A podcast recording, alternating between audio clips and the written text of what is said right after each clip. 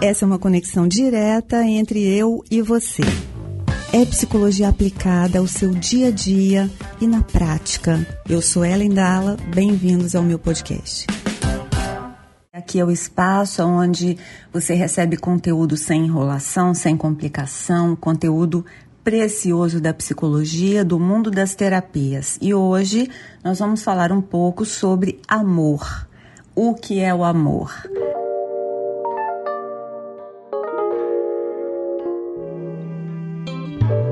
O que é o amor para você? Qual a definição que você traz? Qual a imagem que você traz sobre o amor?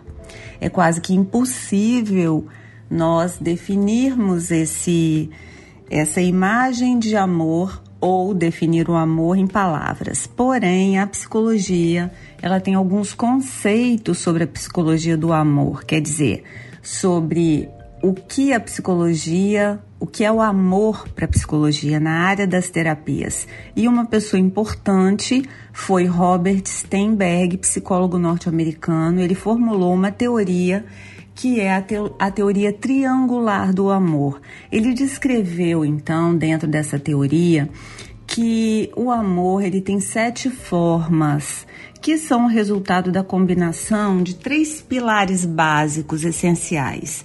Esses três pilares que vamos falar primeiro, essa base, ela se constitui de intimidade, compromisso e a paixão.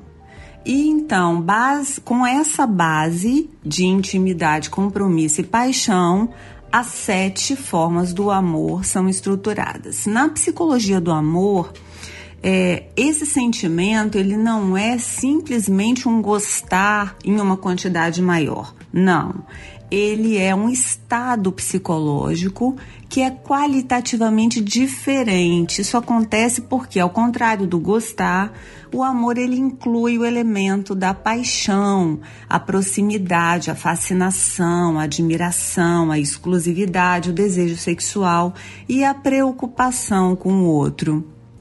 Na base desse triângulo, nós temos três componentes essenciais. Um deles é a intimidade a intimidade ela é definida como a presença do respeito, da amizade, aquele entendimento mútuo, a capacidade de se comunicar, de valorizar o apoio emocional, a admiração. A intimidade é um dos pilares do triângulo que vai sustentar as sete formas do amor. Na outra ponta desse triângulo, nós temos a paixão a paixão é definida aqui pela vontade de estar junto, a atração física, o desejo sexual, a química, a união é, da, de uma excitação grande e a vontade, o desejo de estar junto, de estar perto.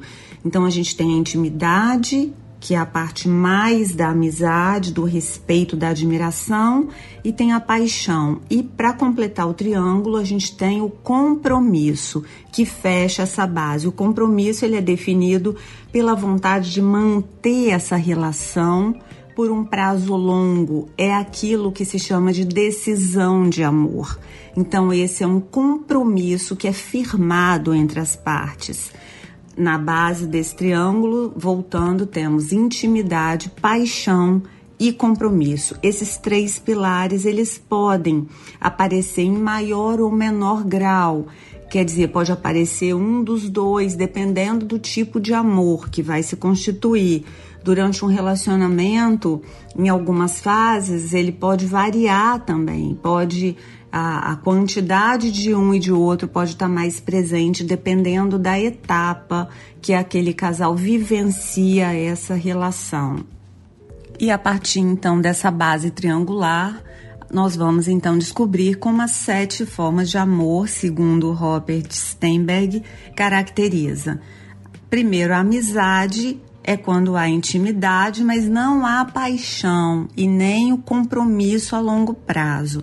A amizade é aquela aquela relação onde há respeito, onde há admiração, onde há conversa, troca de essa conversa mais profunda há intimidade, porém não há química, não há desejo sexual, não há paixão envolvida. A outra forma de amor é a paixão. Adivinha qual é o pilar presente nessa forma? É óbvio que é o desejo sexual, aquele amor à primeira vista, mas como não há intimidade nem compromisso nessa forma de amar e com o tempo essa forma de amor pode não evoluir, ela simplesmente desaparece tão rapidamente e intensamente como ela apareceu. Então, essa forma de amor, que é a paixão, ela costuma é, ser súbita, ela vem e vai. Ah, uma terceira forma de amor é o que se chama de amor vazio. Então imagine que você mora em algum lugar lá do Oriente, onde os casamentos são arranjados e essa forma de amor é então apenas o compromisso. Ela não tem nem intimidade e nem paixão. Ela, ela se sustenta somente no compromisso. Esse é o amor vazio. Ele também pode ter o caminho contrário, começar com uma intimidade e compaixão, mas com o tempo ele se deteriora, fazendo com que fique somente restando o compromisso com a pessoa que está do seu lado. E assim se mantém o relacionamento baseado só no compromisso, sem paixão e sem intimidade. Uma quarta forma de amor é o amor romântico. As pessoas então ficam ligadas, conectadas pela intimidade, pela amizade, um toque de paixão, porém ela a paixão pode trazer intensidade e o desejo, né, o sentimento. Então é algo idealizado. Esse amor romântico ele está muito na esfera da idealização, está muito ligado à intimidade. Temos o amor companheiro e que combina compromisso e intimidade. É uma amizade mais profunda, um amor de família, a um amor, um casamento aonde não há mais interesse físico, a paixão não está presente, o desejo, a química não se mostra. A gente tem o amor instintivo, que é o amor carnal, o desejo propriamente dito. Existe compromisso e paixão, mas não há intimidade, não há admiração, não há companheirismo.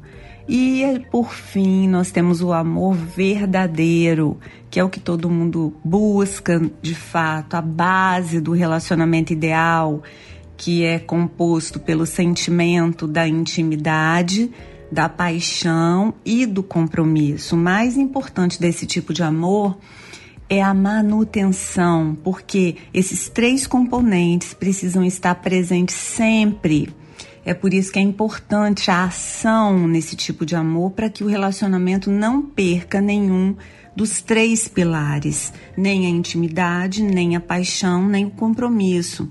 Porque senão ele se transforma, ele vai modificando a forma de existir, a forma de amar vai mudando para outro tipo, como por exemplo o amor companheiro ou o amor romântico. Nas relações humanas, a gente sabe, a gente conhece, a gente reconhece o valor da terapia, porque é quando a rotina, aquilo que torna a vida é, muito automática e vão se perdendo as, a, as atitudes que vão então é, fazendo florescer esse relacionamento, elas vão se perdendo ao longo do tempo e uma maneira muito eficiente, eficaz, é cada um buscar o seu próprio processo terapêutico para que se torne então uma pessoa mais madura, mais profunda e possa trazer o renovo, a novidade, a variedade para que essa relação possa estar sempre se mantendo e se renovando. E é aí que esses três pilares que ah, sustentam na essência um amor é, um amor completo, ele, ele acontece. A pessoa amadurecida, a pessoa completa, a pessoa que se desenvolve, ela é capaz de contribuir nessa relação com uma postura de doador. E o processo terapêutico é muito eficiente nesse sentido para que se mantenha, então, o pilar da intimidade com uma amizade, um respeito, uma contribuição, uma conversa assertiva, clara, o pilar da, da paixão, renovando então o, o desejo, o sexo, a atração física e o pilar então do compromisso. Esse pilar do compromisso, ele é definido pela vontade de manter uma relação a longo prazo e para isso essa vontade envolve empenho, dedicação. E dessa dedicação então é que a gente observa os, as atitudes, os passos aonde a terapia pode contribuir para que essa relação cresça e floresça para uma maturidade onde esse casal é capaz de superar desafios, transpor obstáculos, renovar essa, essa, esses três pilares e construir uma vida então baseada no respeito, mas mantendo essa paixão acesa e esse e esse compromisso que vai contribuir para que essa intimidade se fortaleça na base do diálogo, da construção de um espaço seguro para se expor, uma relação onde podemos nos expor na nossa fragilidade, podemos confiar que seremos acolhidos nas, nas nossas limitações, que seremos respeitados nas, nas nossas limitações que seremos incentivados então a buscar nos tornarmos alguém melhor no sentido de mais mais eficiente na, na expressão da nossa existência e é assim que a gente então é, busca não somente receber, mas principalmente contribuir nessa relação. É na nossa contribuição quando buscamos então dar prazer, oferecer o melhor de nós, é que construímos as mais profundas e sólidas e estáveis relações. Lembrando que os relacionamentos, os casamentos, a relação dos pais vai de alguma forma modelar a expressão dos filhos, das crianças, ah, os vínculos de apego se estabelecem com base naquele relacionamento e o primeiro modelo de relacionamento dos nossos filhos é estruturado baseado naquilo que eles veem na relação dos pais.